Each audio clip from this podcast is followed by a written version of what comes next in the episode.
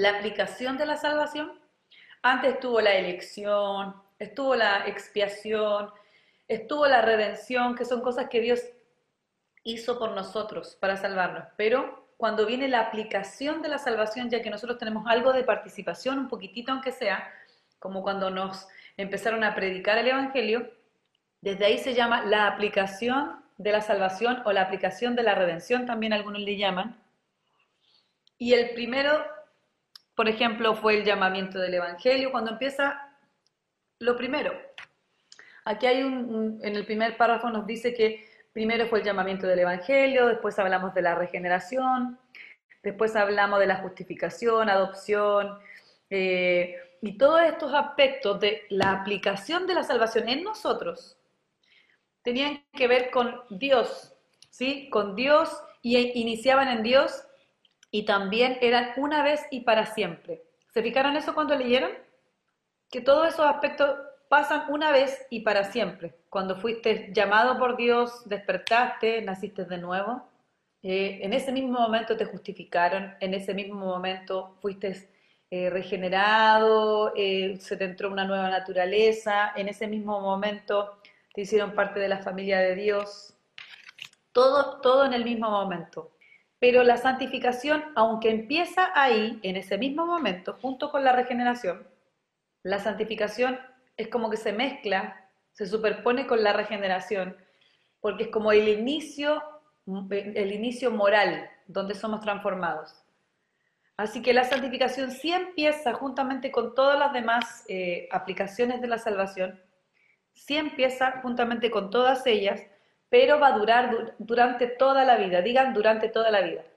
Es uno de los aspectos de la, aplicación de la salvación que duran toda la vida, pero que sí inicia al principio. Eh, veamos la definición, no sé si la marcaron. La santificación es una obra progresiva de Dios y el hombre que nos hace más y más libres del pecado y más semejantes a Cristo en nuestra vida actual. Otra vez, la santificación es una obra progresiva de Dios y el hombre que nos hace más y más libres del pecado y más semejantes a Cristo en nuestra vida actual. Y ahí nos dan unas diferencias entre la justificación y la santificación, ¿no? dice que para que nos quede la diferencia, para mí yo lo enseño y digo, esto es obvio, pero puede que alguna no lo sepa. La justificación en el primero es posición legal y en la santificación es una condición interna. Justificación, posición legal, santificación, condición interna. El segundo aspecto, justificación es una vez por todas, solamente una vez me justificaron. No es que me justifique Dios todo el tiempo, solamente una vez me, puso en una posición justa para estar delante de Dios. Y en cambio que la santificación continúa durante toda la vida.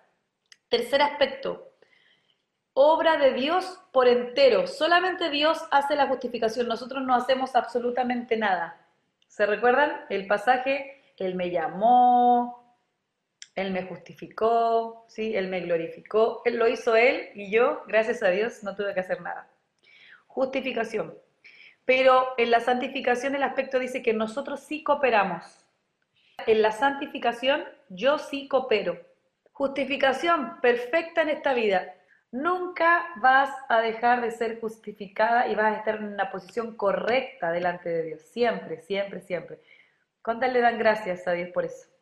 ¿sí? Es por los méritos de Cristo, pero aún así Dios decidió por Cristo, porque te imputó su justicia, toda la vida vas a ser justa delante de sus ojos. ¿Sí? Vamos a ser justos delante de sus ojos. No solamente justas, no solamente declaradas justas, sino declaradas justas ante sus ojos. ¿Por qué? Porque se nos imputó la justicia de Cristo. Entonces Él nos ve a través de Cristo y nos ve siempre justas. La justicia es perfecta en esta vida. En cambio que la santificación no es perfecta en esta vida, pero sí va en aumento todo el tiempo. ¿sí? La santificación comenzó al principio junto con la justificación. La justificación es para siempre, pero la santificación va en aumento durante toda la vida. Y lo último dice, la justificación es la misma en todos los creyentes, o sea que no es que la Juanita sea más justa que la Nicole o que la Saraí delante de los ojos de Dios, es el mismo nivel de justicia con lo que Dios te mira. Pero en la santificación los hijos de Dios, algunos están más crecidos que otros. La santificación es algo que continúa durante toda la vida. El curso ordinario de la vida del creyente incluirá un continuo crecimiento en santificación. Y es algo al el Nuevo Testamento nos alienta a dar esfuerzo y atención. Lo normal de un cristiano, la vida normal de un cristiano es ir creciendo en la santificación.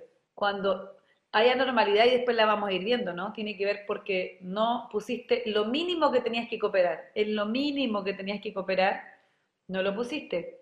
Entonces, eh, la santificación como que queda ahí como a la mitad.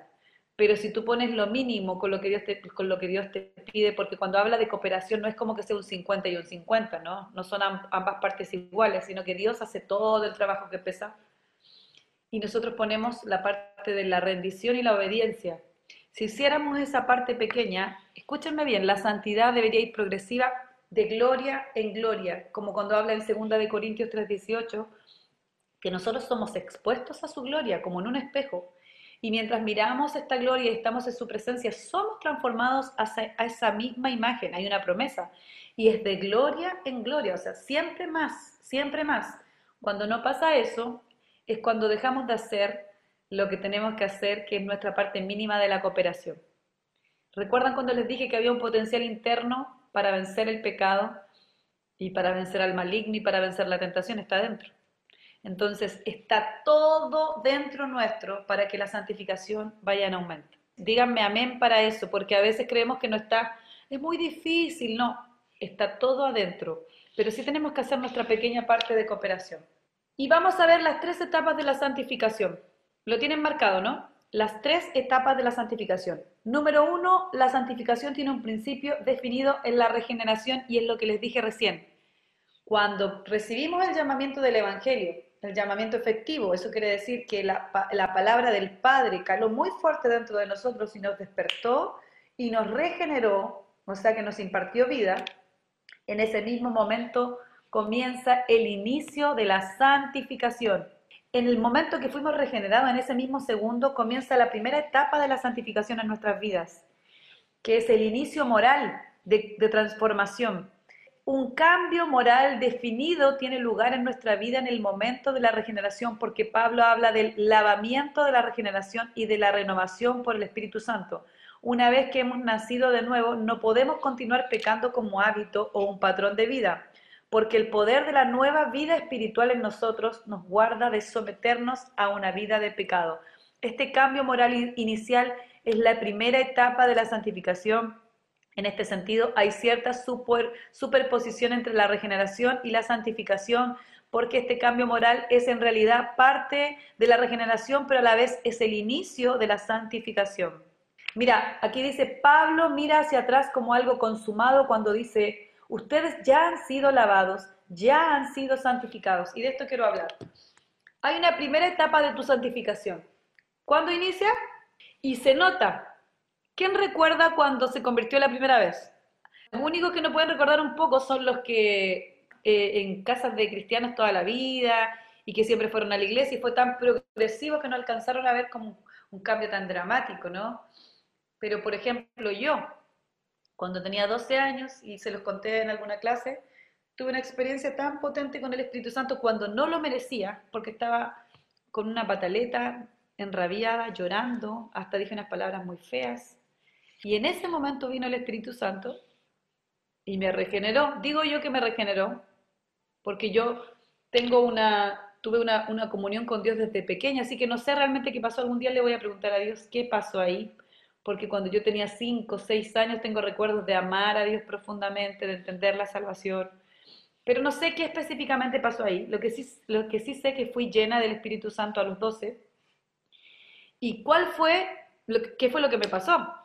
Como les digo, pasó cuando menos lo merecía, no estaba ni adorando, ni consciente de Dios, nada, y me invadió el Espíritu Santo y estuve como una hora llorando, llorando, llorando, invadida por su amor. Y lo que me pasó porque desde ese segundo nunca más, por mucho tiempo, tuve ninguna clase de enojo, ninguna clase de rencor, ni rebelión, ni deseos malos por nadie. Qué loco que me haya pasado eso. Capaz que yo no te puedo decir, salí de la droga, salí de las fiestas, de estar con tantos hombres, porque nunca me pasó. eh, o salí de, una vida de, pecado terrible, porque nunca, nunca lo viví, pero sí, un cambio muy fuerte interno. Tengo estos recuerdos de no entender por qué mi corazón solamente quería amar a la gente que había hecho maldad. Y desde ese, desde ese, desde ese segundo entró en mí un deseo muy fuerte por orar profundamente. Siempre oré, ¿no? Desde chica, pero orar profundamente y largo, sin poder parar no podía dejar de orar ni y entrar en habitaciones profundas de Dios, aunque nunca, nunca nadie me lo había enseñado. Y lo que sí puedo decir que mis deseos eran solamente para Dios, no podía murmurar, no podía hablar de alguien. No era como que me esforzara, chicas, para no hacerlo, me salía natural. Y cuando había algo en la tele, porque mis 11, 12 fue muy buena para ver tele, muy buena, veía todas las novelas brasileras, las venezolanas, con mi mamá que no tiene nada de malo si ves de vez en cuando una, pero era tan, tan, tan, tan, tan, tan así, ya me estaban empezando a gustar niños, ya estaba como un poquitito así como media, un poquitito rebelde con mi papá, como la edad de la, de la preadolescencia, y todo cambió en ese día. No tenía ganas de ver tele, nunca jamás mis papás me dijeron que deje de ver tele, si mis papás veían. Nunca me dijeron, eh, eh, cuidado con tal niño, no te fijes en nadie no, simplemente por dentro no se me venían pensamientos de que me gustara nadie. Ahora, quiero, quiero recordarte que obviamente eso no era nada de malo, que te gustara una persona, pero no había en mí un deseo eh, que te distrajera. Era como, ¿qué me pasa? No, no, todos mis deseos están eh, enfocados en, Dios, en perdonar. Cuando escuchaba una murmuración eh, o en alguien, o si de repente mi papá se molestaba o algo, había como un dolor en mi corazón no había juzgar, no había una sensación de escándalo. Ay, me escandalizo porque la gente se enoja o porque murmuró, pero sí había una angustia y me iba arriba a mi dormitorio y me ponía a llorar. Y lloraba. Y mi papá decía esto, pues yo te imagínate, era pequeñita, ¿no? Mi papá decía, ¿qué le pasa? Capaz que mi hija se está volviendo loca, porque me escuchaba llorar muchos minutos arrodillada. Decían que mis hermanas más pequeñas se colocaban al lado mío y, que se quedaban dormidas orando, yo no me daba ni cuenta. Eh, y eso me pasó. ¿Hice algo yo? No hice nada. Por eso te lo quiero contar. Porque lo hizo solamente Dios. Porque fue en el momento que menos me lo podría haber merecido. Y, Él me metió como una vida adentro, que es así. Es la vida del Espíritu Santo. Me la impartió y fue muy fuerte el cambio interno. Por fuera yo era la misma, ¿no? Porque nunca fui una niña que cometió pecados tan visibles pero por dentro un cambio en el amor, en la enfocar de mis deseos, de la búsqueda, pero me duró años y años sin parar. ¿Sabes que Dios te haga ese regalo? Yo he tratado de verlo en otras personas y también a mucha gente le pasa, pero a otra gente no. Es más como paulatino. Para mí fue algo increíble. Yo decía, no es como que me pidieran, anda a orar, oh, como ahora les puede pasar, no. Uy, sí, no he orado. Uy, no he leído la Biblia. Uy, tengo que ser intencional. ¿Sabes? Que te fluya eso, ¿no? Que te fluya ir a orar, que te fluya ir a leer la Biblia, que te fluya perdonar, que te fluya no escandalizarte con la gente. Que porque no es como el religioso que va creciendo, que tiene una pequeña experiencia con el Espíritu Santo y después empieza a mirar a toda la gente del hombro para abajo y hacerla sentir inmadura o pecadora, ¿no? Que Dios te, que Dios te, como la regeneración, ¿no? Que te mete el potencial del amor incondicional, que es su amor yo estoy eternamente agradecida a Dios por esta experiencia que no la merecía y que no hice nada para tenerla, porque Él puso en mí el sentir como el hacer, o sea, me ponía deseos de hacerlo y más encima me ponía la capacidad para lograr obedecerle. Digan esto, el sentir y también la capacidad para obedecerle. Eso pasa en la regeneración, pero también es el inicio de la santificación. ¿Ya? Así que de verdad no tengo mérito alguno más que haber permanecido en ese regalo que Él me dio, que era el sentir como el hacer. Me ponía deseos de obedecerle y me ponía la capacidad para poder obedecerle.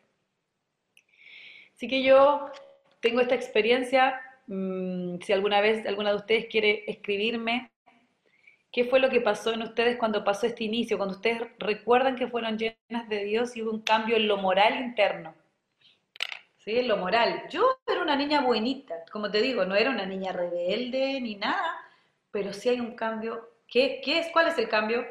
La impartición de la vida del Espíritu Santo y empezamos a tener los rasgos del carácter, pero ¿de quién? Del Espíritu Santo. ¿Sí? El fruto del Espíritu que habla Gálatas habla del carácter del Espíritu Santo. ¿sí? Y entre más comunión tengo con Él y cuando soy llena de Él, controlada por Él, me empiezo a parecer a ese fruto. ¿Se fijan? Gálatas, amor, paz, paciencia, benignidad, bondad, los nueve, ¿no?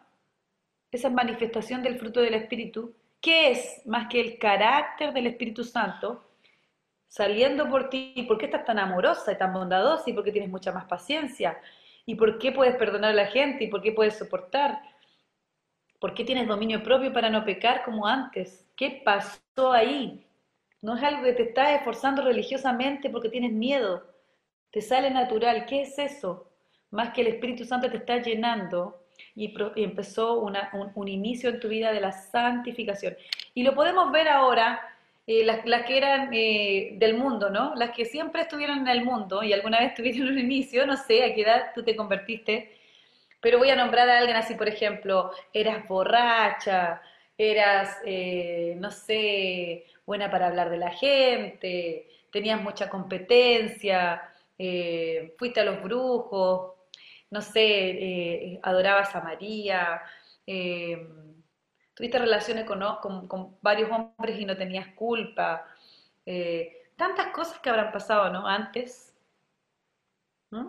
Tantas cosas. ¿Y quién recuerda? Yo quiero darle la oportunidad a una persona, ¿quién recuerda el día que fueron tocadas y que, y que estuvo este inicio de la regeneración versus el cambio moral, el inicio de la santificación? Y que sí o sí hay un cambio sustancial que pasa en ese día. Obviamente que va creciendo durante toda la vida, pero algo pasa en esos días primeros. ¿Quién recuerda el inicio? A ver, ¿quién, quién, me, quién está a punto de hablar y decir, este fue mi inicio? Tiene que ser bien marcado eh, creo que fue eh, ese día en el que, bueno, yo había recién empezado a ir a la iglesia y, mm, bueno, tenía muchas costumbres del mundo, porque pasé muchos años en el mundo, bien mundo,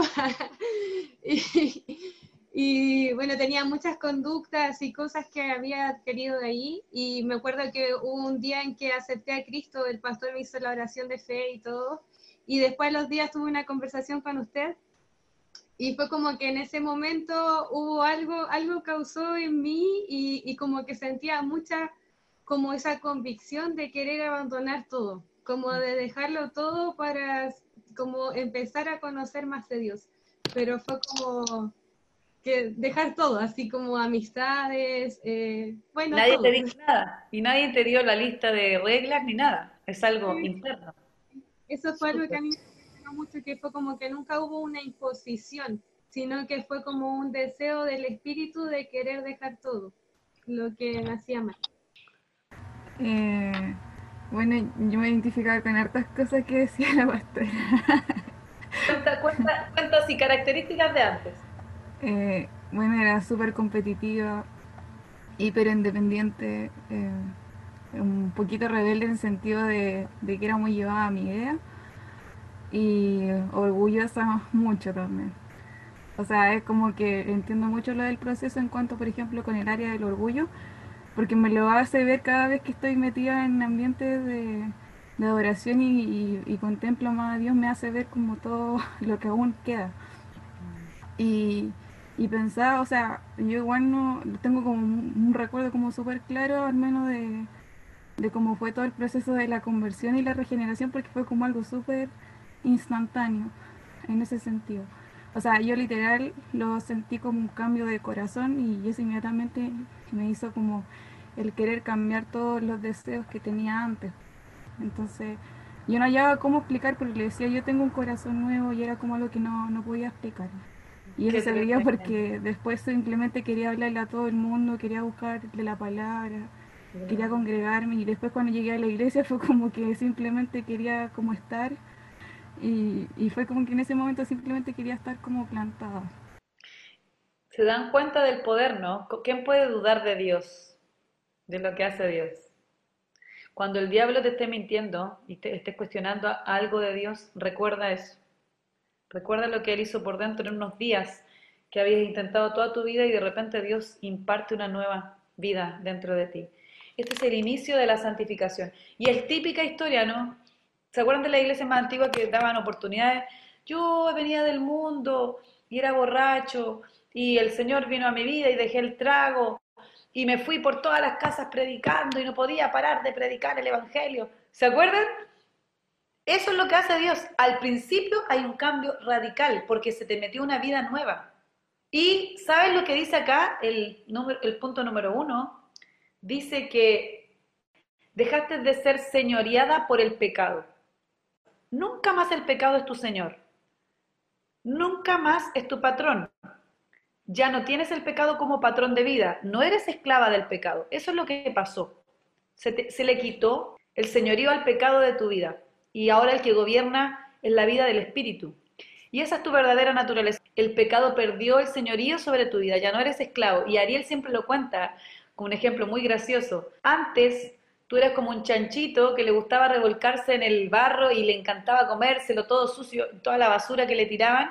Y ahora eres como un gatito que si, sí a veces te manchas, ¿no? A veces te manchas porque hay algo de residuos dentro de nosotros, de pecado. Y a veces te manchas, pero estás desesperado porque te manchas y empiezas a limpiarte y a, y a, permitir que el Espíritu Santo, a través del arrepentimiento y de su palabra y de un montón de cosas, haga un lavamiento.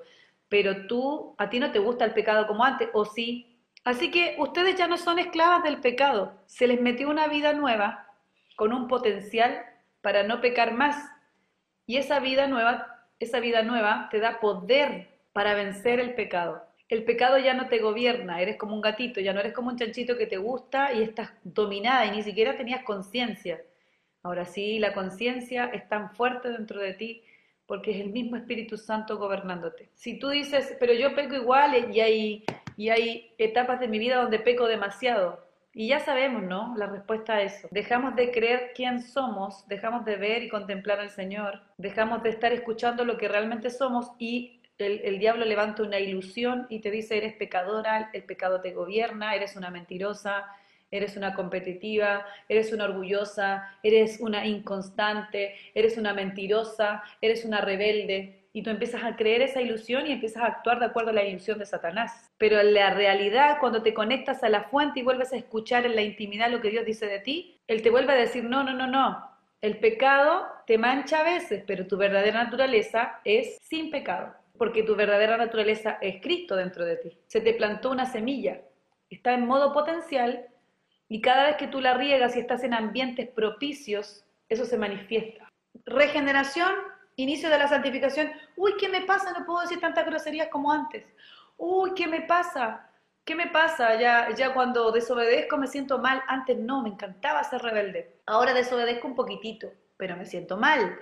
Y en la santificación lo que tiene que pasar es que cada vez cada vez seas menos desobediente. Y si luchabas con la rebeldía, con ser recaradura con tus autoridades y confrontarlos y amabas el confrontar, bueno, cada vez tienes que quitarte eso. O sea, lo normal, aquí lo habla, ¿no? El pasaje es que tú no puedas decir, yo nací así porque mis papás son así. Yo soy mal genio porque, porque nací mal genio y me tienes que aceptar tal cual soy. Sí, en el inicio está bien, ¿no? Pero después tiene que ir aumentando. Si se te metió una vida nueva, y tú nunca vas a ver al Espíritu Santo que sea mal genio, ni vas a ver al Espíritu Santo que sea un rebelde, que confronta al Padre o al Hijo. Tú nunca vas a ver al Espíritu Santo siendo desobediente. Entonces, si el Espíritu Santo crece dentro de ti, hay más obediencia, más sujeción a Él, a su voz, a tus padres, a los profesores, por, más que sean pesados, les perdonas más. No estás con esa, eso que te hierve por dentro y que no lo puedes soportar. No soporto la injusticia, no soporto, no soporto. Bueno, vas a empezar a tener que soportar más. No quiere decir que no tengas opinión, no quiere decir que no puedan cambiar algunas cosas, pero todo dentro con un corazón relajado, no con, no con un corazón que está hirviendo de, ira, de orgullo, sino tranquila. Si alguien te hizo algo malo, por ejemplo, les voy a dar un ejemplo, tú vas a comer y a mí me gusta todo muy caliente cuando como. ¿Y qué tal si cuando, cuando pedí algo me, dieron la pizza súper fría? Entonces yo no me gusta comer la pizza fría. Y me, tengo que acercar al mesón y le voy a decir, ¿sabes qué? No me gusta la pizza fría, ¿me podrías calentar de nuevo? Y la señorita capaz que se va a poner, que qué, cuando fría, si se la pasé inmediatamente. Y yo, no, sí, sí, sí, pero solamente te equivocaste, así que por favor, ¿me la puedes dar más caliente? Y listo. No es que no digas yo soy cristiana y no puedo dar mi opinión, ni puedo demandar algo que me estén haciendo daño, pero siempre un corazón pasivo, nunca con orgullo, nunca con rebeldía, nunca deshonrando a las personas, hasta el último momento dándole dignidad a la gente. No pierdas los estribos, o si no, es como vas a ser igual que todos. Es que no somos, somos mansos, pero no mensos, te dicen. Sé inteligente, pide lo que tienes que pedir, pero nunca que pierdas la capacidad de honrar a la gente, hasta el último momento. Y si incluso a veces Dios te dice no demandes nada, sé obediente. Y cuando, Dios te dice, sí demanda, demándalo, pero con la mayor honra posible y el corazón lo más pasivo posible y esperando en Dios más que en la gente. ¿Se entiende? Así que sí estamos de acuerdo con que el inicio es como prum, ¿cierto? Algo pasa por dentro. Este paso inicial en la santificación incluye un definido quebrantamiento del amor al pecado y su fuerza dominante en tu vida. De modo que el, creyente ya no esté dominado por el pecado y ya no ame el pecado. Y ahí dice Romanos 6, 11 al 14, pero hay una frase importante. Así el pecado no tendrá dominio sobre ustedes. Hemos sido liberados del pecado, Romanos 6, 18. Hemos sido... Y tú dices, pero qué mentira si todo el tiempo estoy pecando. Esto se refiere al dominio, al dominio. Se refiere a que te domine el pecado, a que te guste, a que te controle. En cambio que ahora eres como un gatito. Pecas a veces, y te sientes muy mal y vas inmediatamente a ser lavado por la palabra, por contemplar al Señor, por adorar, por estar con, una confesión de pecados. Por una parte, dice acá, no podemos decir este pecado me ha derrotado. ¿Se acuerdan cuando hay gente que dice este pecado me ha derrotado? No, yo ya no doy más, estoy, estoy, eh, estoy muy mal, eh, la pornografía está tan fuerte en mí que no la puedo abandonar. No puedes decir eso. Eso sería negar lo que dice la Biblia en todas partes, que sí puedes derrotarlo gracias al Espíritu Santo. Nunca vas a poder decir, no, este pecado me derrotó. Y también quiere decir que lo que yo les dije, que cuando entró esta vida espiritual y empezó la santificación, se reorientan nuestros deseos, de modo que ya no tenemos en nuestra vida un dominante amor por el pecado. ¿Amén a eso? Lo que les decía, que de repente tus deseos se cambian es como que antes tu orientación siempre era pecado, pecado, pecado, pecado, y ahora la orientación es quiero parecerme a Cristo, quiero parecerme a Cristo, quiero parecerme a Cristo, quiero parecerme a Cristo. Y pecas de repente, pero de nuevo viene quiero parecerme. Ya tu tendencia natural no es el pecado, tu tendencia natural es parecerte a Cristo. Al menos que alguna vez tenés esas crisis terribles y asquerosas que el diablo te hace creer que no puedes salir de esos pecados y que vas para abajo, ¿no? Pero te estoy hablando en tu estado normal ¿Tu deseo normal es agradar a Dios, sí o no? Tu deseo normal es parecerte a Cristo, a la plenitud del varón perfecto. Ese, es tu deseo. Te lo pusiste tú, no, es natural. Tú vuelves a la fuente y es natural. ¿Sí o no que si oras en la mañana, vienes en la mañana? Capaz que la noche anterior estuviste en media rara, estabas media enojada, eh, no tenía ánimo para nada, estabas sin esperanza, te congregaste en la mañana en la oración algo de nuevo se, se, manifestó dentro del potencial y de repente decís, mm, ¿qué voy a cocinar hoy? ¿No les pasa? Se despierta, se despierta lo bueno. ¿Y cómo voy a amar a mi familia a través de la comida? ¿Qué les puedo regalar? Y después dice, uy, no he hecho ejercicio hace tiempo. ¿No les pasa? O dices, uy, qué loco, voy a leer ese libro que la pastora me dijo. Y todos tus deseos son transformados a lo positivo, con un poquito de estar en el ambiente correcto.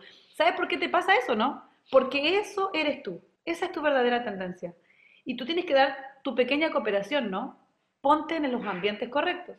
Y ábrete, ¿no? No bueno, a estar orando así como todo ritualmente. O sea, ábrete dentro de este, de este, de este ambiente, exponte a su presencia. Y por eso se te hace tan fácil pensar en cosas buenas. Imagínate la gente que no tiene a Dios en su corazón. ¿Cómo sale? ¿Cómo se motiva? Nosotros ni siquiera tenemos que, me tengo que motivar. no, yo estoy un rato en la presencia de Dios y si es más profundo, entre más profundo, más ganas me dan de amar a mi esposo. Entre más profundo, más ganas me dan de cocinar. Entre más profundo, quiero hacer ejercicio. Uy, quiero estudiar piano. Uy, quiero ver el atardecer. Quiero leer la Biblia. Quiero leer todos salmos. No sé si les pasan esos como pum. Porque esa es tu verdadera naturaleza. Punto número dos. La santificación aumenta toda la vida y es lo que hemos venido hablando. En el inicio somos santos, así que hay algo de verdad acá. Somos santos, somos santas. Dios te declaró santa. Pero ahora hablando de la vida real aquí, la santidad va a ir creciendo durante toda la vida. Tengo que ir manifestando esta posición de santa. En el cielo yo soy santa, Dios me declaró santa, por eso que Juan o Pablo muchas veces dijo, a ustedes los santos que están allá, en tal ciudad, a ustedes los santos, o sea, en posición legal somos justos y también Dios nos declaró santos. ¿Por qué?